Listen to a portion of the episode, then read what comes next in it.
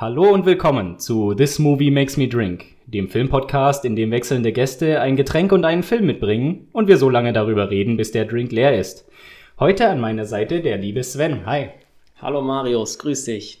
Sven, was gibt's denn heute zu trinken? Es ist nämlich sehr, sehr warm. Äh, ich bin, ich sterbe vor Durst. Die Sonne knallt durchs Fenster rein. Was gibt's denn?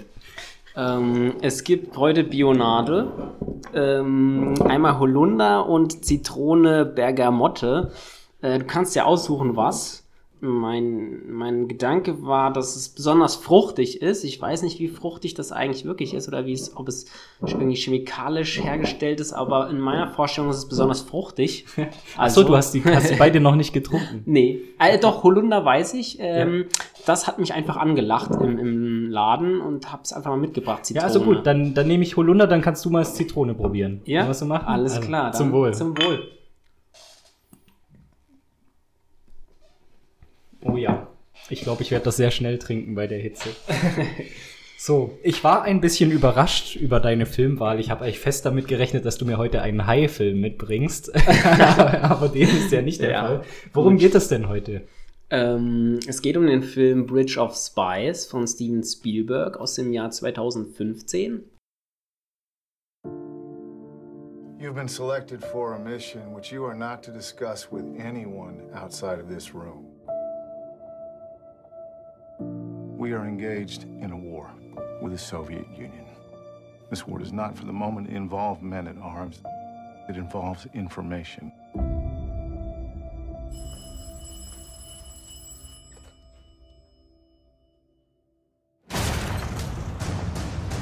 Something important has come up. We've got a Soviet spy. But there's a wrinkle. They got our spy pilot with a head full of classified information. The Russians want their man back before he cracks. We want you to negotiate the swap. I'm an insurance lawyer. I'm not sure I want to pick that up. Are you good at what you do? This will be a first for the both of us. You should be careful. I'm talking to you about the security of your country. Why aren't we hanging him? He's a spy! You're asking me to violate the Constitution. Do you know how people will look at us? The family of a man trying to free a traitor? Everyone deserves a defense. Every person matters.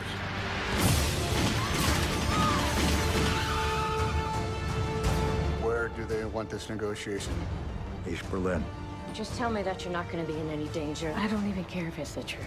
Give me something to hold on to.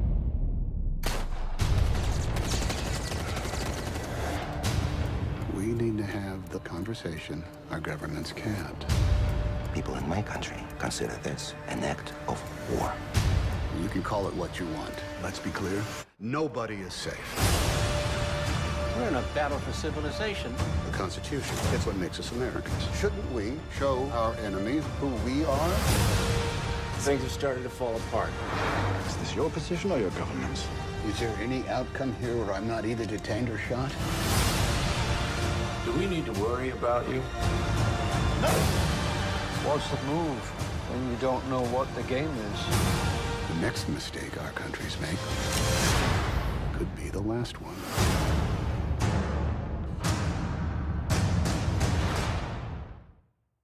Ähm, in dem Film geht es um einen Anwalt, James B. Donovan, der einen ähm, sowjetischen Spion, ähm, Rudolf Abel, vertritt, vor Gericht vertritt und zwar zur Zeit des Kalten Krieges. Und der hat sich äh, der Spionage schuldig gemacht in den USA. Alle hassen den äh, Spion Rudolf Abel.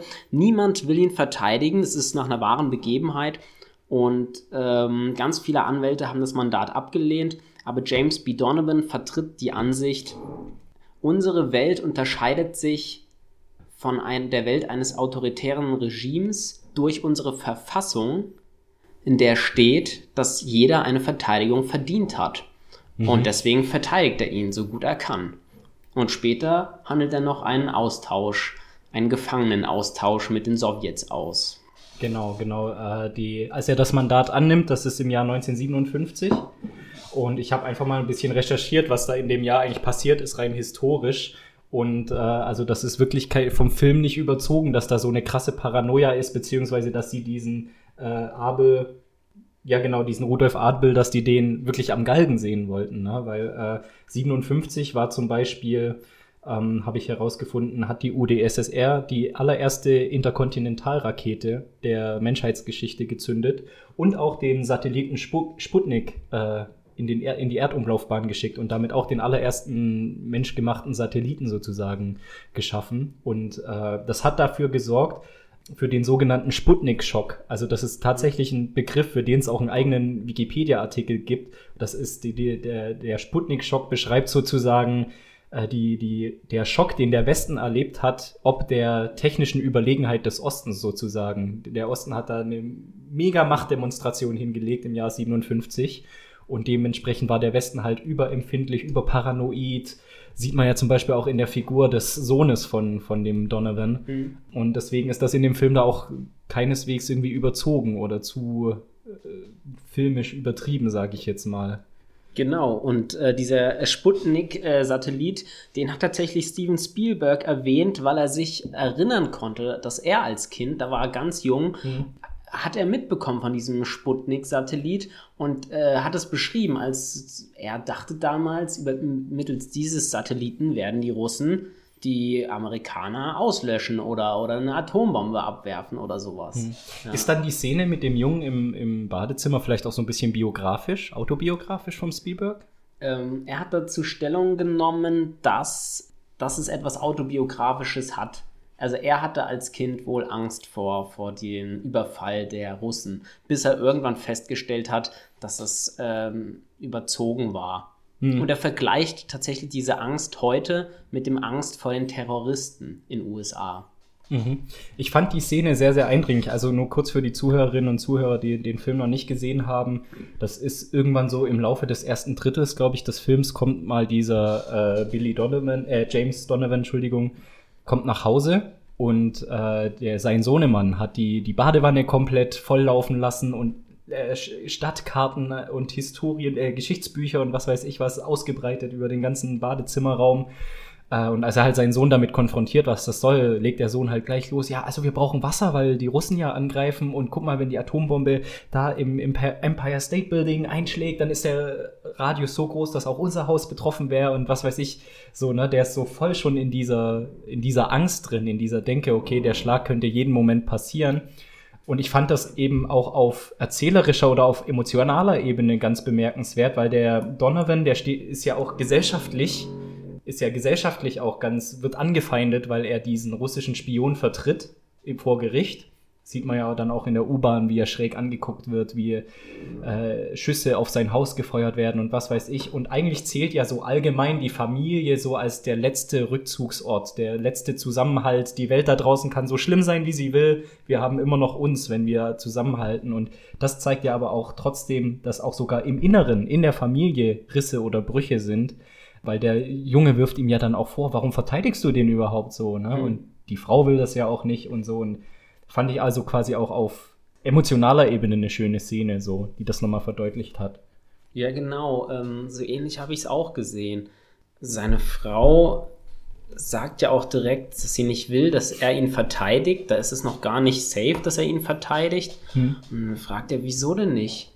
Dieser Mann hat uns, hat USA ausspioniert, der tut uns schlecht und was weiß ich. Und er sagt, jeder Mensch verdient eine Verteidigung. Jeder Mensch ist wichtig. Und ich hatte so das Gefühl, das ist auch irgendetwas, was in seiner Vorstellung noch vor allem anderen steht. Also seine, es gibt seine Arbeit, seine Kanzlei, das eigene Land und die, die eigene Familie. Aber vor allem dem steht immer noch das Verständnis, dass er irgendwie eine menschliche Verpflichtung dazu hat, aus Menschlichkeit. Nicht, weil er so gut, so gut sein will, wie es nur irgendwie geht, nicht, weil er Geld verdienen will, sondern es gibt irgendwas Moralisches, was nochmal über allen drüber schwebt. Und das hat mich irgendwie beeindruckt, ja. Ja. Und diese Menschlichkeit wird ihm ja dann auch in der zweiten Hälfte des Films zum Verhängnis insofern, als dass dieser geplante Zeugenaustausch, also nur kurz um die Geschichte kurz voranzutreiben, der Rudolf Abel, der sowjetische Spion, wird nicht zum Tode verurteilt, zur Empörung der Bevölkerung, sondern nur zu einer längeren Haft. Also 30 Jahre oder 30 so? Jahre. Ich habe es nicht mehr ganz im Kopf genau. Und der Tom Hanks, also der James Donovan, sagt ja dann auch, ja, vielleicht, also vielleicht kommt das uns noch zugute, wer weiß. Ne, so. Und tatsächlich, ich glaube, zwei, drei Jahre später ist es ja dann tatsächlich so, dass äh, ein, ein ähm, für die CIA äh, operierender äh, Pilot von den Sowjets gefasst wird und jetzt da tatsächlich die Möglichkeit des äh, Austauschs der Spione sozusagen äh, stattfindet. Und das soll eben Donovan auch in die Hand nehmen. Als Donovan dann aber in, und das soll in äh, Ostdeutschland, in Berlin stattfinden. Und als er da aber ankommt, das meinte ich, da wird ihm die Menschlichkeit so ein bisschen zum Verhängnis, entwickelt er ganz schnell Sympathie für eine Geschichte von einem jungen amerikanischen Studenten, der von den Ostdeutschen gefangen ist und möchte den quasi auch noch in diesem Austausch mit reinnehmen und damit macht er quasi diesen, ich sag mal in Anführungszeichen, einfachen Austausch künstlich nochmal verzwickter. Also äh, da ist quasi die Menschlichkeit, die ihm dann auch so zum Verhängnis wird, so ein bisschen, vorerst zumindest. Ja, genau, könnte man sagen. Wobei ich so den Verdacht habe, dass die Geschichte schon erzählt, dass die Empathie in dem Fall siegt. Also hm. natürlich, weil er es schafft, beide frei zu bekommen, aber auch, weil es genau diese Empathie ist, mit der er mit den Leuten redet und was die Leute überzeugt und wo sie sagen, hey Mann, das ist ein Mensch, dem können wir vertrauen, der will einfach was zutiefst Humanitäres. Hm. Und ich glaube, dass diese Empathie dann doch siegt. Aber du hast recht, man könnte meinen, dass er sich vielleicht auch verzockt da, dadurch. Ne? So also es steht aus. ja, es steht ja auf jeden Fall auf der Kippe. Ne? Also mhm. äh, äh, es gibt ja auch die Situation, wo die, der eine Vorgesetzte vom CIA dann äh, ihn konfrontiert und sagt, Alter, was machst du? Du, du, du drohst hier gerade die ganze Situation so zum Scheitern zu bringen. Was ist denn, wenn die jetzt Nein sagen? Und dann daraufhin sagt ja Tom Hanks auch nur, well, then I fucked it up. So, ne? Mhm. Also er ist sich schon bewusst, dass er da auch einen Ritt auf der Rasierklinge so unternimmt, auf jeden Fall. Mhm. Aber er tut es eben aus Überzeugung, wie du schon gesagt hast. Genau. Äh, das ist ein sehr, sehr moralisch sauberer Charakter, wie es eigentlich oft so bei Spielberg-Filmen ist, ne? zumindest mhm. so im politischen Bereich, dass es da immer so diese moralischen Ultrasaubermänner gibt. Aber was ich halt an dem Tom Hanks, Hanks Charakter interessant fand, dass er aufgrund seiner moralischen Sauberkeit dann doch irgendwie radikal ist. Ne? Also mit radikal meine ich entgegen der gesellschaftlichen Konvention. Also der Durchschnittsbürger, der gemeine Durchschnittsbürger wollte ja zum Beispiel den, den Tod von Rudolf Abel. Mhm. Und durch sein radikales Gutsein, sage ich jetzt mal, hat er Abel vom Tod bewahrt. Und so zieht sich das eben durch den ganzen Film durch. Das eben Politik zählt halt nicht so viel für ihn. Ja, ähm, ich weiß, dass äh, Steven Spielberg sofort wusste, dass Tom Hanks die Rolle spielen sollte, weil er gesagt hat, äh, in Tom Hanks sieht er immer ein moralisches Uhrwerk was, was er ausstrahlt, eine moralische Macht. Und deswegen wusste er sofort, dass Tom Hanks diese Rolle spielen soll. Tom Hanks ist bestimmt auch ein guter Vater, oder? Also glaube ich einfach so. Seine Kinder werden einfach die besten Kinder auf der ganzen Welt. So. Ja. Das strahlt er so aus. Ja, lass uns doch mal kurz über Tom Hanks reden. Ich fand nämlich sein Schauspiel ziemlich stark. Er ja. und Mark äh, Rylance, den habe ich vorher nicht gekannt, der eben diesen ja. Rudolf Abel spielt. Die zwei sind die tragen den Film absolut schauspielerisch, finde ich.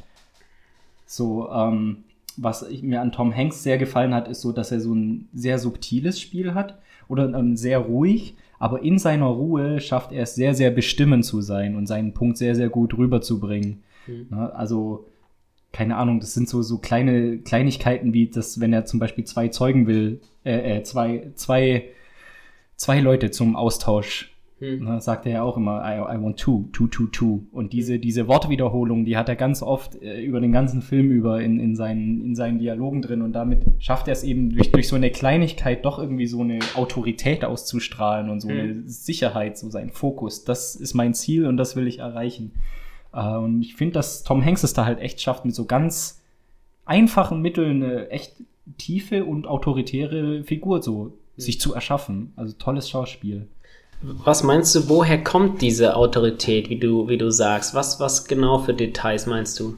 Ich finde, ähm, in seinen Dialogen ist eben zu sehen, dass er, bevor ein Gespräch beginnt, weiß er schon, wo er hin will mit dem Gespräch. Und er lässt sich auch auf keine, er lässt sich quasi nicht ablenken. Er lässt sich auf keine irgendwie Deals oder Kompromisse ein, sondern er, er möchte immer klar sein Ziel rüberbringen. Und er scheut sich auch nicht davor, dann anzuecken. Also es gibt äh, ziemlich am Anfang vom Film zum Beispiel die Szene, wo er da durch den Regen läuft und von diesem CIA-Typen Mhm. verfolgt Mhm. wird und die sich dann zusammen in einen Café setzen und der CIA-Typ von ihm entlocken möchte, ob der äh, Rudolf Abel ähm, ihm schon irgendwelche Dinge anvertraut hat und was weiß ich. Und dann sagt er ja auch ganz, ganz klar, we are not having this conversation. So, Mhm. ja, Das Gespräch gibt's nicht. Und der CIA-Typ versteht ihn erst falsch und macht so mit so einem Augenzwinkern, nein, nein, natürlich gibt's das Gespräch nicht. Und Mhm. dann nochmal bestimmter, no, I mean, we're not having this conversation. Mhm. Er ist einfach, er steht zu seinen Prinzipien und er wird hier nichts ausplaudern. Mhm. So, er weiß nichts und selbst wenn er was wüsste, würde er es nicht sagen. So. Und das meine ich eben, dass er eben, dadurch, dadurch kommt eben so eine natürliche Autorität rüber, finde ich. Mhm. Dass er sich einfach von niemandem was sagen lässt oder ablenken lässt. Ja. Mhm. Also du würdest sagen, er hat keine Angst vor Konfrontation und strahlt aber dabei eine extreme Ruhe aus, als ob er quasi einen Schritt voraus wäre seinem Gegenüber im, Mhm. im Dialog, im Wortabtausch, ja. Ich denke mal, Angst vor Konfrontation hat er durchaus. Äh, Mhm. Aber er lässt sich halt nicht anmerken. So. Also er lässt es zumindest immer so wirken, als wäre er Herr der Lage. Auch zum Beispiel in Berlin, als er da von den zehn Punks da überfallen wird Mhm. oder Rumtreibern oder wie auch immer, schafft er es ja doch ganz eloquent da wieder rauszukommen aus Mhm. der Situation. So. Es ist, also was ich auch glaube, ist, es ist die Ruhe, die er in seiner Stimme hat, die ihm Autorität verleiht. Das glaube ich auch. Ja. Hm. Hm.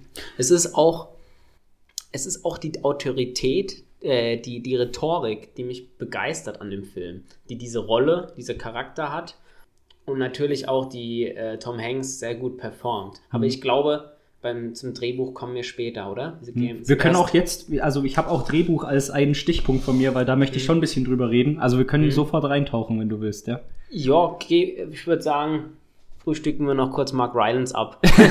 okay, bitte. Ja, ähm, Mark Rylance habe ich nicht gekannt, bevor ich bei Ja, äh, ich auch diesen. Film ähm, Ja. gesehen hatte. Ich habe später, danach, nach diesem Film, dafür hat er den Oscar bekommen als bester Nebendarsteller, äh, war er in Dunkirk, hatte er eine Mhm. etwas größere Rolle. Er hatte im nächsten Steven Spielberg eine, eine große Rolle und er kam so ein bisschen.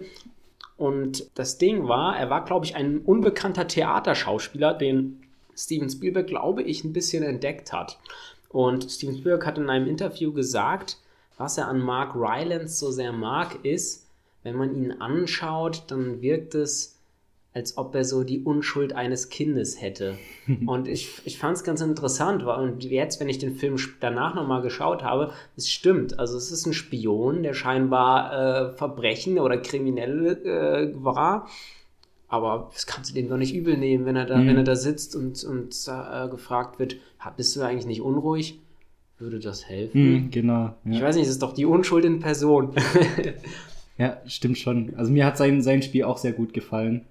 Ich glaube auch, dass jetzt so, wenn man wieder so in, in, in die Diegese sozusagen reingeht, dass auch seine Ruhe äh, auch so ein bisschen so ein Anker war für James Donovan sozusagen, um auch seine Ermittlungen seriös und unaufgeregt voranzutreiben. Also ich Mhm. glaube, dass die sich auch immer gegenseitig ein bisschen befruchtet haben. Mhm. Der äh, Rudolf Abel war sozusagen äh, beeindruckt von, von der von den von, von den Prinzip von der Prinzipientreue, die James Donovan hatte und James Donovan war eben äh, inspiriert davon von auch im, in der schlimmsten Lebenssituation immer noch die Ruhe zu bewahren von Rudolf Abel. Also ich glaube, dass das auch so ein gegenseitig so ein Synergieeffekt war zwischen den beiden. Mhm. So, und das stellt der Film auch echt schön raus.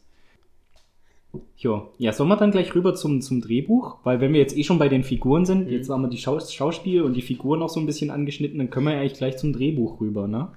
Ja, Marius, was, ähm, was hältst du vom Drehbuch? Also du hast mir ja, äh, du hast mir ja gesagt, dass die, das von den Coen-Brüdern geschrieben wurde und ich finde, gerade in den Dialogen sieht man das auch. Also die Coens sind ja weltbekannt, also ist ja ihr Markenzeichen, einfach Dialoge gut rüberzubringen, sowohl gut zu inszenieren als auch vom Inhalt her gut zu machen und äh, ja, also genau das ist das, was, äh, was, was den Film auch so, so stark macht. Genau, und eben diese, diese Figurenkonstellation zwischen Mark Rylance und Tom Hanks, das hat mir wirklich, wirklich gut gefallen. Allgemein ja, was halt dann doch ein bisschen, also es ist handwerklich perfekt, sage ich jetzt mal. Ne? Du, die, die Plotpoints sind perfekt gesetzt, du hast so diese, diese, diese Charakterentwicklung wirklich nach Textbuch.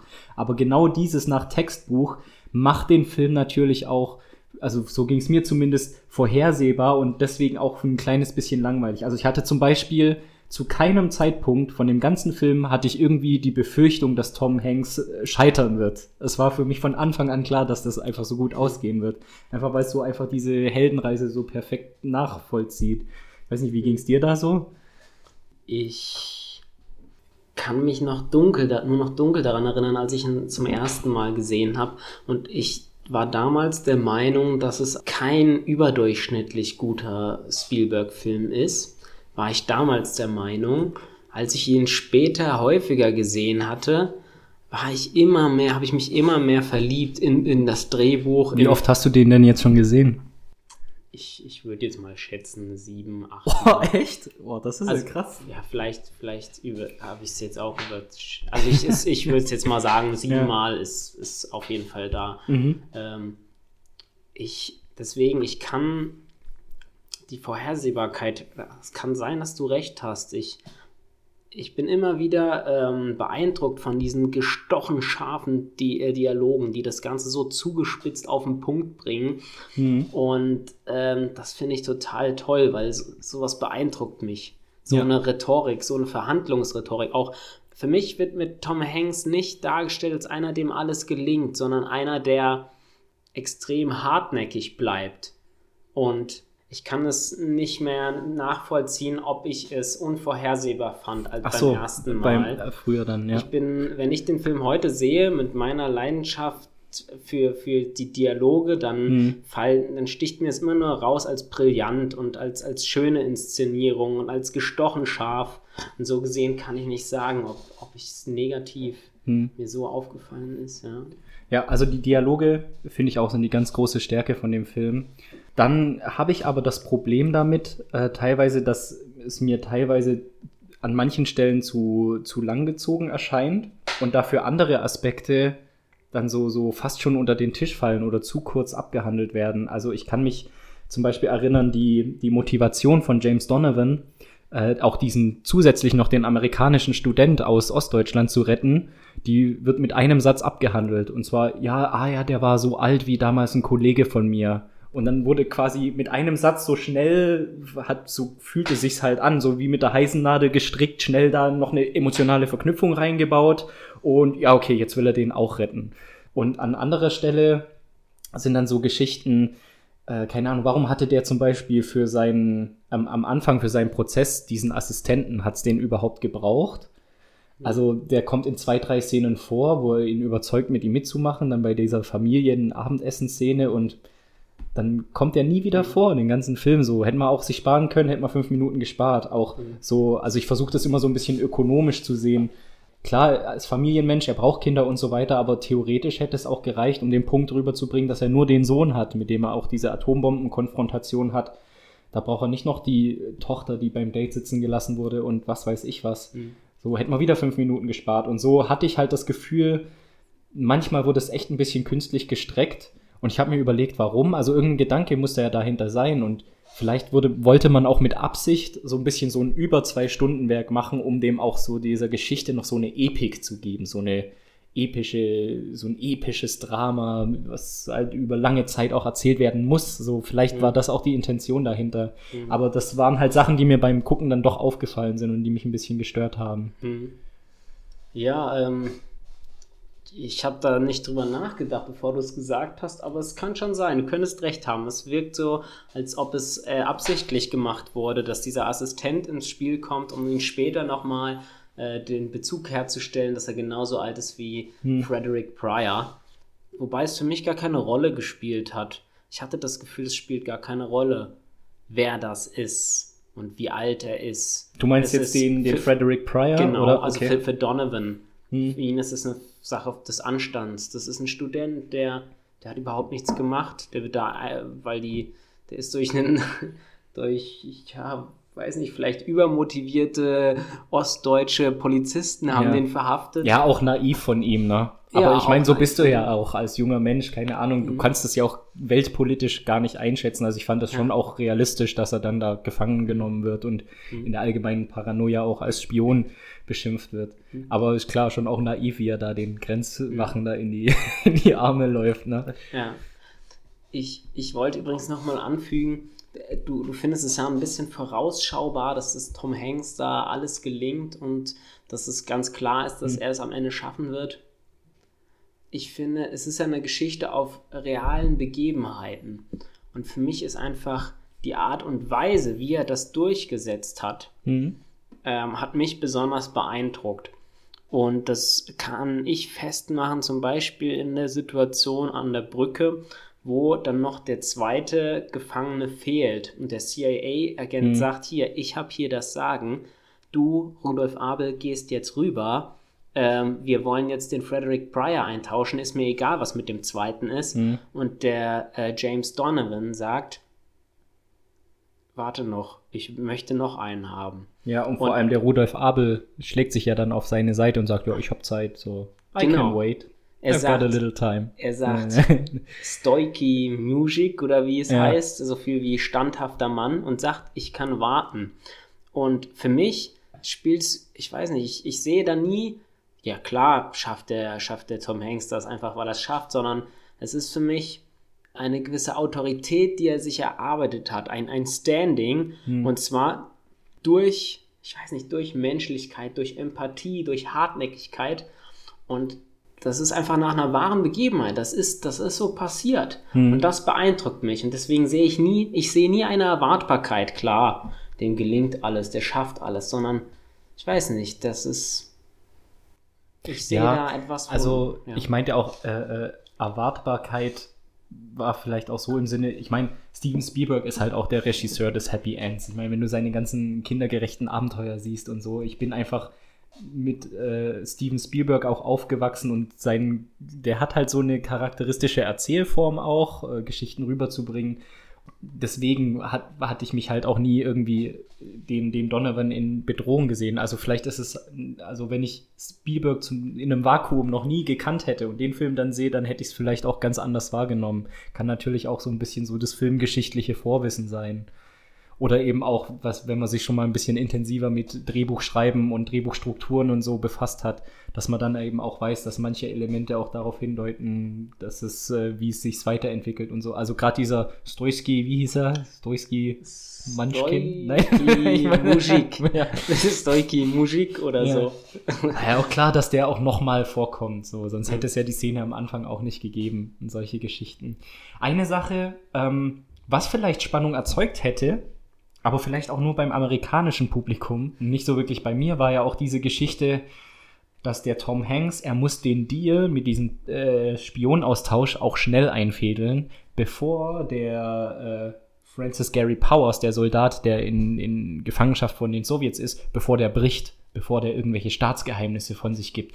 Und das ist ja eine hochprekäre Situation. Schnell, schn- wir haben Zeitdruck, schnell, schnell, schnell, bevor der den Sowjets irgendwas verrät. Und ich glaube, dass das dann so ein Aspekt ist, so ein politischer Aspekt, der dann für das amerikanische Kinopublikum auch voll spannend ist. Aber also mir war das relativ egal. So, ne? Also für mich als Neutralen, sage ich jetzt mal in Anführungszeichen, wurde eigentlich die, die, die amerikanische Regierung oder die Politik auch als eine etabliert, die ruhig, die auch juristisch trickst, um, um quasi so ein, so ein äh, äh, wie, wie, wie nennt man das dann? So, so ein Opfer halt für die, für die Öffentlichkeit mit dem Rudolf Abel herzustellen, mit so einem in Anführungszeichen Scheinprozess. Ja, ja, du sollst hier lass mal den Versicherungsmakler da, den, den Versicherungsanwalt da das regeln und dann kriegt er seine Todesstrafe und das Volk ist wieder beruhigt so. Und warum sollte ich dann für so ein Regime dann mitfiebern, dass jetzt einer von ihren Leuten keine Geheimnisse verrät? Also zwar wahrscheinlich ein Element, was auch zur Spannung gedacht war, dass äh, quasi Donovan unter Zeitdruck ist und so, aber das war mir dann halt egal. Mhm. Ich glaube, was ein Problem des Filmes ist, das ähm, Marketing des Filmes läuft schnell in eine Richtung Bridge of Spies, ein Agentenfilm von Steven Spielberg. dass man was anderes erwartet. Ein amerikanischer Film, es geht um Geheimagenten zur Zeit des Kalten Krieges. Man erwartet Action, was Spektakuläres. Meiner Meinung nach ist der Film ein Film der Rhetorik. Und das, das ist das, was ich total faszinierend finde an dem Film. Also das begeistert mich. Und dafür sollte man den Film schauen. Und du sagst jetzt, ja, dieser, dieser Zeitdruck, das Schnelle. Ich glaube, das, äh, es, ist, es ist bewusst verzichtet der Film auf eine Inszenierung von Action. Ja. Und ähm, ja, ich glaube, das ist was, was vielleicht vielen, weshalb viele es nicht mögen. Ja, ich habe den Film auch mal einem Kumpel ausgeliehen und sagte zu mir, ach Sven, ich hatte irgendwie mehr erwartet oder so. Und ich glaube, es liegt einfach, dass es eine andere Erwartung meistens gibt hm. daran. Ja. ja. Ja, ich meine, ich habe da jetzt auch viel dran zu kritteln und so, aber mhm. also was ich vorher gemeint hatte, dass das Drehbuch handwerklich halt super ist, das meine ich auch wirklich so. Mhm. Also jeder, der sich mal intensiver mit Drehbuchschreiben beschäftigen möchte oder mal so ein Beispiel für ein gutes Drehbuch sich raussuchen möchte, der kann schon auch dieses Drehbuch nehmen, was Dialoggestaltung angeht, was allein so die, das, das Setzen von Plotpoints im, im Zeitraum der Geschichte, der Erzählzeit äh, angeht und so, da ist das schon ein sehr, sehr gutes Drehbuch. Also jetzt nicht nur, weil ich hier so viel kritisiere, nicht falsch verstehen, mhm. ich finde es trotzdem sehr gut gemacht. Ja. Mhm. Auf jeden Fall. Hast du mal recherchiert? Also es heißt ja, du hast jetzt auch schon ein paar Mal gesagt, dass, dass die Geschichte tatsächlich auch so stattgefunden hat und am Anfang wird ja auch inspired by a true story im, im Vorspann gezeigt. Wie viel von der Geschichte wahr ist? Hast du da mal ein bisschen recherchiert? Ja, ich habe ein bisschen recherchiert.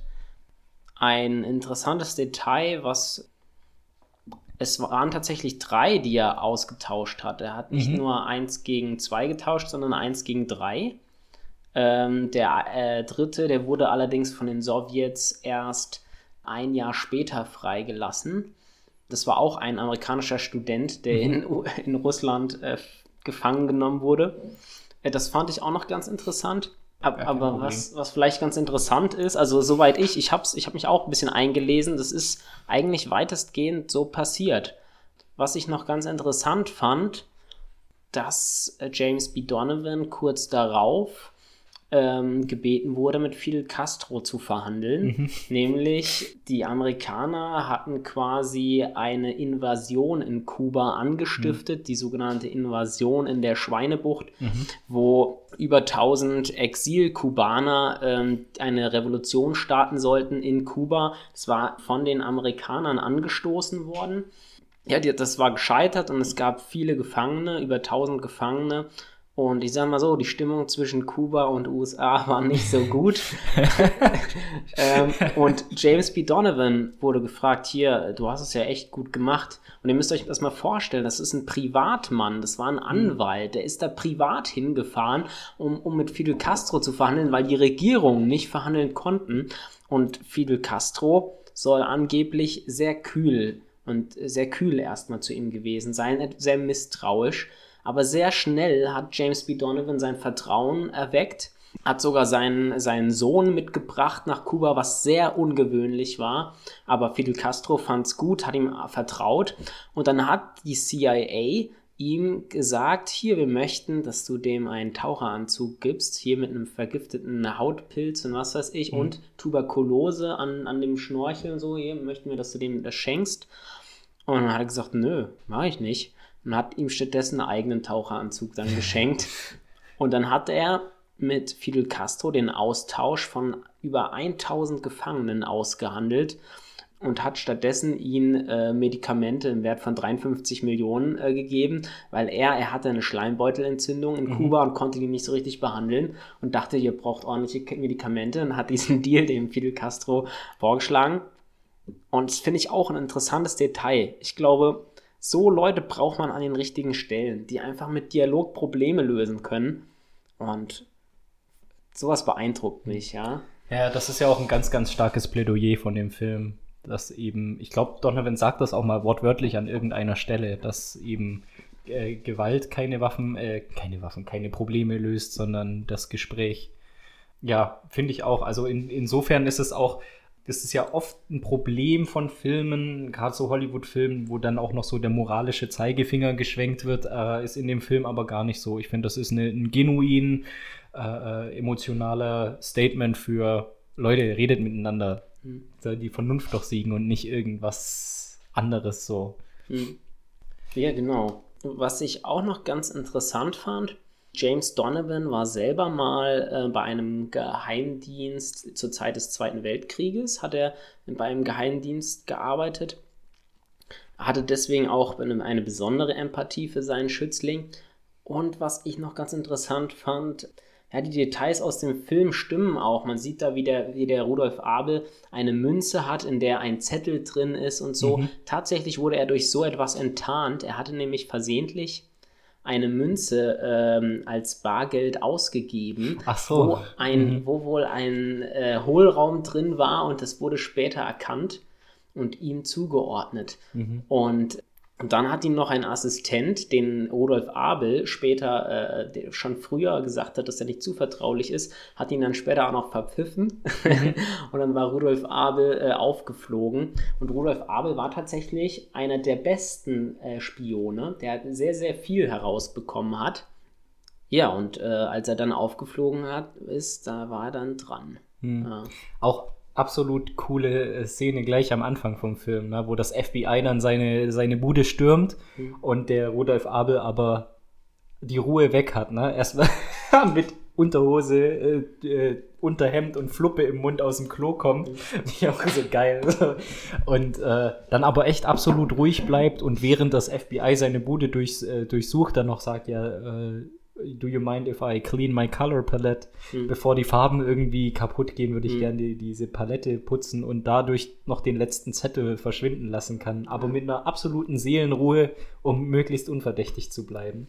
Genau. Äh, das war eigentlich so der Moment, wo der äh, Schauspieler sich also für mich schon gewonnen hat. So, ich fand ihn in dem Moment schon richtig geil, schauspielerisch. So, war echt richtig gut. Ja, genau. Ähm, die Szene ist mir auch besonders aufgefallen. Äh, ich ich habe den Film auf Deutsch geschaut und dann machte er diese Palette sauber, wo er quasi noch Beweise vernichtete, hm. so einen kleinen Zettel, den er damit äh, vernichtete und sagte dann, ich zeichne gerne. ich, ich will nicht, dass die kaputt geht. Hm. Das, ja, irgendwie, irgendwie ganz süß. Hm. Auch das äh, Porträt am Schluss, das er dann dem äh, Tom Hanks schenkt. Einfach so eine nette kleine Geste. Also irgendwie ist doch, ne, obwohl er, wie du gesagt hast, obwohl es eigentlich ein böser Spion ist, der wahrscheinlich die in kriminellste Machenschaften verwickelt war und so weiter, äh, ist er doch irgendwie so ein sympathischer Charakter, ne? Ja. Ja, und ähm, hat sicherlich zu Recht den Oscar gewonnen und danach in zwei weiteren Spielberg-Filmen mitges äh, mitgespielt.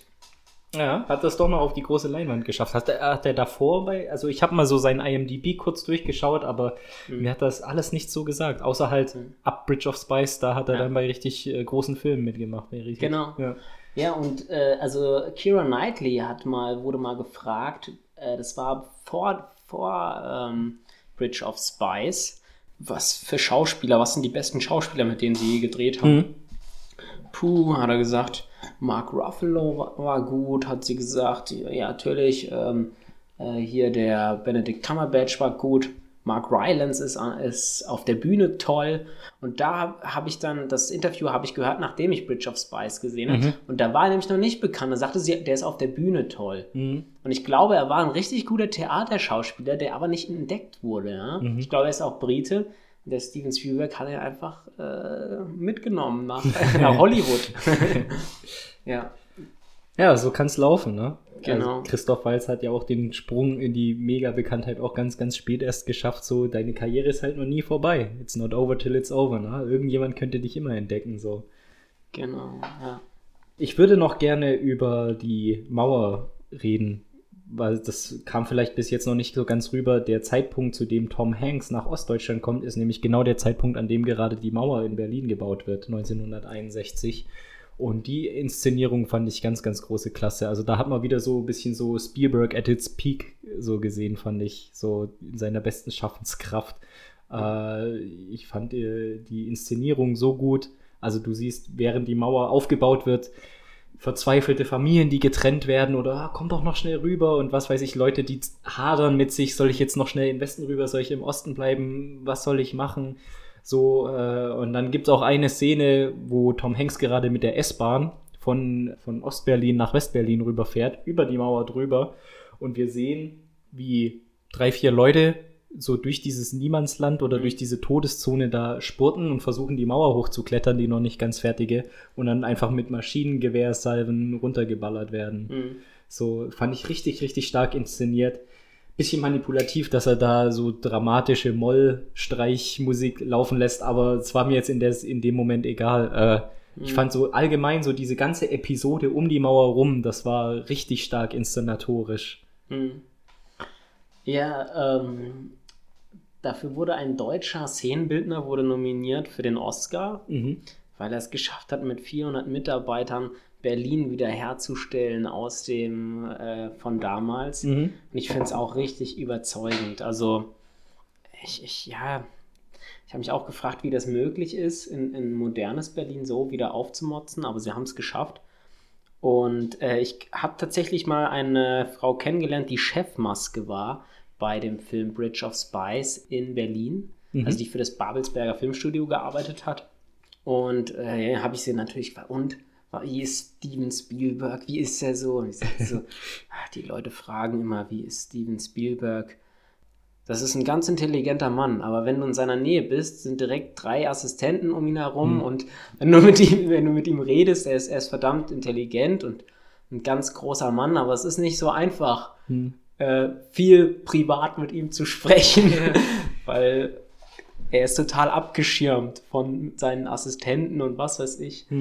Ja, aber es ist, ähm, ich bin ein bisschen abgelenkt, äh, habe ein bisschen abgelenkt. Ja, also ganz tolle, ganz toll dieses Berlin wiederhergestellt, absolut authentisch. Ja, Ja, hat dem Film auf jeden Fall auch doch nochmal auch noch so, so eine zusätzliche Dramatik gegeben, ne? um auch nochmal zu verdeutlichen, nee, das ist hier nicht nur ein Russland-Sowjetunion-Ding, sondern da ist einfach die ganze fucking Welt davon betroffen. Da werden Völker weltweit irgendwie ge gespalten voneinander und Berlin war da halt stellvertretend für die ganze Welt. So, so habe ich das eigentlich so für mich genommen. Hm.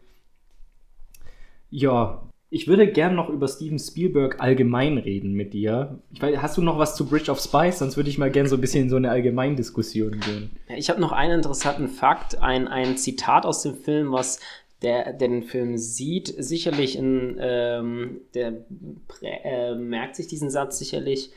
Und zwar wird der Spion immer wieder mal gefragt, sag mal, wieso bist denn du eigentlich so ruhig? Hast du keine Angst? Du vielleicht landest du gleich auf einem elektrischen Stuhl oder und er sagt halt mit seiner ganz ruhigen Art, würde das denn helfen? Und das ist, glaube ich, ein Satz, den, der sich vielen einprägt. Und ich fand es ganz interessant, äh, das erste Drehbuch stammt von einem anderen Autor, nicht von den Coen-Brüdern. Die Coen-Brüder kamen an Bord und haben dann ganz viele Dialoge geschliffen, ganz so viele Verbindungen, Skriptdoktor-mäßig nochmal überarbeitet. genau, ja. ganz viele Verbindungen geschaffen und Mhm. dieser Satz war natürlich von den Coen-Brüdern. Den haben sie da natürlich reingemacht. Passt auch zu, zu ihrem Wesen. Das sind ja auch ganz stoische. Hast du mal Interviews oder so von den Coen-Brüdern gesehen? Die sind ja, Ja. auch absolut stoische, ruhige Zeitgenossen. So. Also es passt auch sehr gut zu denen. Ja, Ja, absolut. ja. Ja, so, das war noch ein interessantes äh, Das kommt auch Detail. zwei, dreimal vor, ne? So, also ich weiß, am Schluss auf der Brücke sagt er es auch nochmal. Da sagt, äh, Ja, wo es drum ging, äh, hast du nicht Angst, wie du von deinen Sowjetkameraden empfangen wirst? genau, genau. Ähm, da, sagt er es auch nochmal. Mhm. Und äh, ich glaube, im Gefängnis auch nochmal Ja. irgendwie. Also, aber, also finde ich auch, war ein cooles äh, Element, was ihn auch nochmal so zusätzlich charakterisiert hat, ne? Vier, fünf Wörter und du hast eine Figur nochmal eine Charakterschärfe gegeben. Ja, Ja. das stimmt. Das ist sein Profil danach gewesen. Ja. Mhm. Ähm, ja, und es gibt eine Geschichte, die ich vielleicht noch ganz gerne erwähnen würde, Mhm. weil sie für mich so einprägsam ist. Es schafft irgendwie ein Vorbild, was, wonach ich auch strebe. Und zwar sagt dieser, ähm, dieser Rudolf Abel, sagt seinem Anwalt, der ihn so stark vor Gericht vertreten hat, obwohl er so viel Widerstand und Ärger dafür bekommen hat, ja, äh, sagt er, ja, Sie erinnern mich ein, an einen bestimmten Mann. Mein Vater sagte immer zu mir, ich soll diesen Mann beobachten. Und jedes Mal, wenn ich ihn beobachtete, machte er nichts Besonderes. Und dann fragt der andere, und an den erinnere ich dich also. und dann sagt er, ja, und dann kamen irgendwann Soldaten rein und schlugen alle Leute zusammen. Aber dieser Mann, der stand immer wieder auf. Er stand immer wieder auf und sie schlugen ihn immer fester, aber er stand immer wieder auf. Und dann haben die Soldaten aufgehört, ihn zu schlagen. Und ich glaube, es war der Grund, dass er immer wieder aufgestanden ist, dass, er, dass sie aufgehört haben, ihn zu schlagen. Und deswegen nannte ich ihn immer Stoiki Mujik, was so viel bedeutet wie standhafter Mann. Und diese Geschichte erzählt halt dieser, dieser äh, Agent ihm und in dem Moment, wo sie dann halt auf der Brücke stehen und der CIA-Agent sagt, hier, du gehst jetzt rüber, ich habe hier das Sagen und James Donovan schüttelt den Kopf, dann sagt der äh, Anwalt, äh, der, der Abel, der, wie heißt der, Rudolf Abel, mhm. ich kann warten. Stoiki Mujik.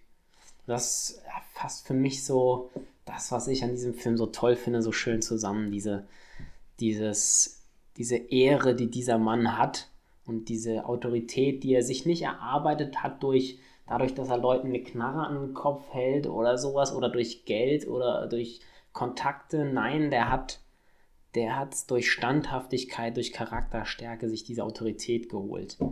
Ja, und deswegen Stoiki Mujik. Ja. Genau.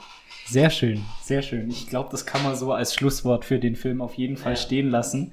Unsere Getränke nähern sich dem Ende. Ich würde noch ganz kurz am Schluss ein paar Wörter über Steven Spielberg mit dir verlieren wollen, weil ich finde eben, über den wurde schon so viel gesagt und so viel geschrieben. Da können wir auch gar nichts Nennenswertes dazu beitragen. Aber ich finde einfach, dass er so für unsere Generation, auch für die vorhergehende und die nachfolgende, so, so, so eine ganz wichtige Figur ist im Filmkosmos allgemein, weil der sämtliche, die von den 70ern bis, bis in die 2000er so viele Kindheiten geprägt hat im, im Filmbusiness, so dass er eigentlich so wie so der Märchenoper der Welt ist. Und äh, ich finde auch Steven Spielberg, ich weiß nicht, der hat bei mir halt so ein dickes Stein im Brett, den, den werde ich halt immer verteidigen gegen mhm. alles, glaube ich so. Mhm. Und der bedeutet mir schon ganz, ganz viel. Ich weiß nicht, was war denn so dein, hast du noch in Erinnerung, was so dein erster Spielberg-Film war?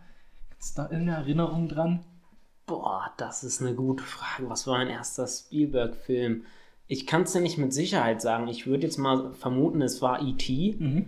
weil ich weiß, dass mein Vater mir den gezeigt hat, als ich klein war.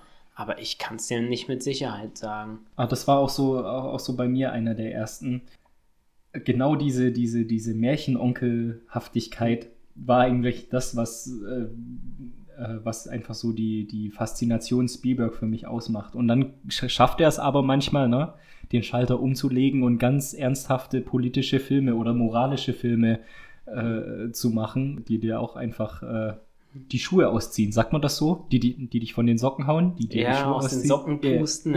ja, genau. Ja, ähm, ich teile deine Ansicht. Vor allem, wo du das gesagt hast, ist so der Märchenoper von vielen Generationen. Das ist es, glaube ich, auch, was äh, Steven Spielberg, warum ich so eine große Hochachtung vor ihm habe. Und zwar, ähm, er ist nicht mein Lieblingsregisseur. Es gibt einen anderen, den ich lieber mag. aber. Ähm, Darfst du ruhig sagen. ja, also ich mag äh, David Fincher. Aber er ist, er ist nicht mein Lieblingsregisseur. Aber ich glaube, er hat das allergrößte Werk geschaffen als Regisseur. Sein Werk, was er seit über seit 45 Jahren ist er, glaube ich, jetzt auf in meinen Augen auf dem allerhöchsten Regieniveau, was man haben kann. Also so für mich ist er immer noch mit die Verlegerin, der der jetzt zuletzt rauskam und Bridge of Spice, ist er nach wie vor für mich auf dem allerhöchsten Regieniveau, was man sein kann. Und das jetzt seit über 40 Jahren. Und das ist sind so viele Filme und dafür ist er für mich der Regisseur, weil das Werk, was er hat, das finde ich am beeindruckendsten von allen Regisseuren, die ich kenne. Ja. Ich würde gern zum Abschluss, ja. ich weiß, es ist jetzt vielleicht spontan mit Pistole auf die Brust gesetzt, deine drei liebsten Spielberg-Filme wissen. Egal, ob er dabei Regie geführt hat oder sie nur produziert hat, aber deine persönliche Top 3. Kriegst du die zusammen so auf die Schnelle? Ja, Top 3 ist fies, aber ich sag mal, Bridge of Spies gehört ähm, dazu. Ich fand äh, der weiße Hai, finde ich richtig geil.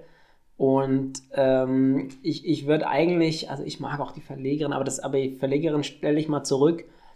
ich fand den ersten Jurassic Park Teil geil und das, obwohl es ja Wer mag, eigentlich. kei- wer mag Dinos nicht, mal ganz im Ernst. Ja, aber, aber da steckte auch noch eine Botschaft dahinter. Das war ein richtig geil erzählter Actionfilm mit riesengroßen Dinos.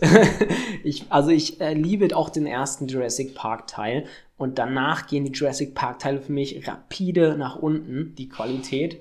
Und deswegen sage ich ähm, Jurassic Park, Der Weiße Hai und Bridge of Spies. Ja, sehr schöne Auswahl. Äh, ich habe mir auch nämlich eine Top 3 überlegt. Ich habe zwei Filme, wo er Regie geführt hat. Der Weiße Hai gehe ich auch mit dir mit, weil der, den Film finde ich in jeder Hinsicht perfekt. Dann habe ich E.T. mit reingenommen, weil ich, ich weiß nicht, ob es der erste Spielberg-Film war, aber auf jeden Fall einer der ersten als Kind. Und das war ein Film, der mir damals als Kind so beigebracht hat, dass ein Film auch richtig krasse Emotionen erzeugen kann und transportieren kann. Das war mir davor nie so wirklich bewusst. Äh, aber dann, als ich dann äh, am Ende geheult habe, heulend vorm Fernseher saß, dachte ich mir so, hm, sowas kann ein Film mit dir machen. Das ist ja der Wahnsinn so. Also hat mich richtig geflasht. Und dann würde ich ganz, ganz gern noch einen Shoutout an die Goonies machen. Kennst du den? Die Goonies? Da war er nur der Produzent, aber das ist die Definition von einem Kinderabenteuerfilm. Den Film habe ich schon eine Milliarde Mal gesehen. Der hat mich dazu angestiftet, selber irgendwelche Schnitzeljagden zu machen durch mein Dorf. Da ist auch ein Vorteil, wenn man auf dem Dorf groß geworden ist, weil jeder Wald, jeder Baum, alles ein Abenteuer ist. Ich wollte den Film unbedingt immer nachahmen. Äh, also schauen dir unbedingt, unbedingt an. Äh, große Empfehlung. Ich, ich Ja. habe noch ein, was wo du Ja, jetzt ja, gerade gesagt gerne, hast, gerne. dass ein Film riesengroße Emotionen erzeugen kann. Du geweint hast nach E.T. Mein eben genannter Lieblingsregisseur David Fincher hat mal erzählt, dass er seit er den Film Der Weiße Hai gesehen hat als, als kleiner Junge, ist er nicht mehr ins Meer gegangen. ähm, und er hat auch gesagt, dass ein Film sowas auslösen kann. Mhm. Das findet er geil. Das Ja. fällt mir noch gerade so, dazu ein. Genau, dafür lieben wir Filme. Und ich würde sagen, das ist doch ein schönes Schlusswort. Sven, Jawohl. vielen Dank für deinen Besuch, vielen Dank für deine Zeit. Ja, sehr Und, gerne. ich äh, war gerne ja. hier. Wenn du mal wieder über Spielberg reden willst oder über einen Hai-Film oder über irgendwas, dann bist du auch gerne wieder eingeladen. Ja, cool. Vielleicht, wenn David Fincher seinen nächsten Kinofilm mal Oder so, rausgebracht ja, genau. hat in zehn Jahren. Genau. naja. Alles klar, dann vielen Dank fürs Zuhören und tschüss. Ciao.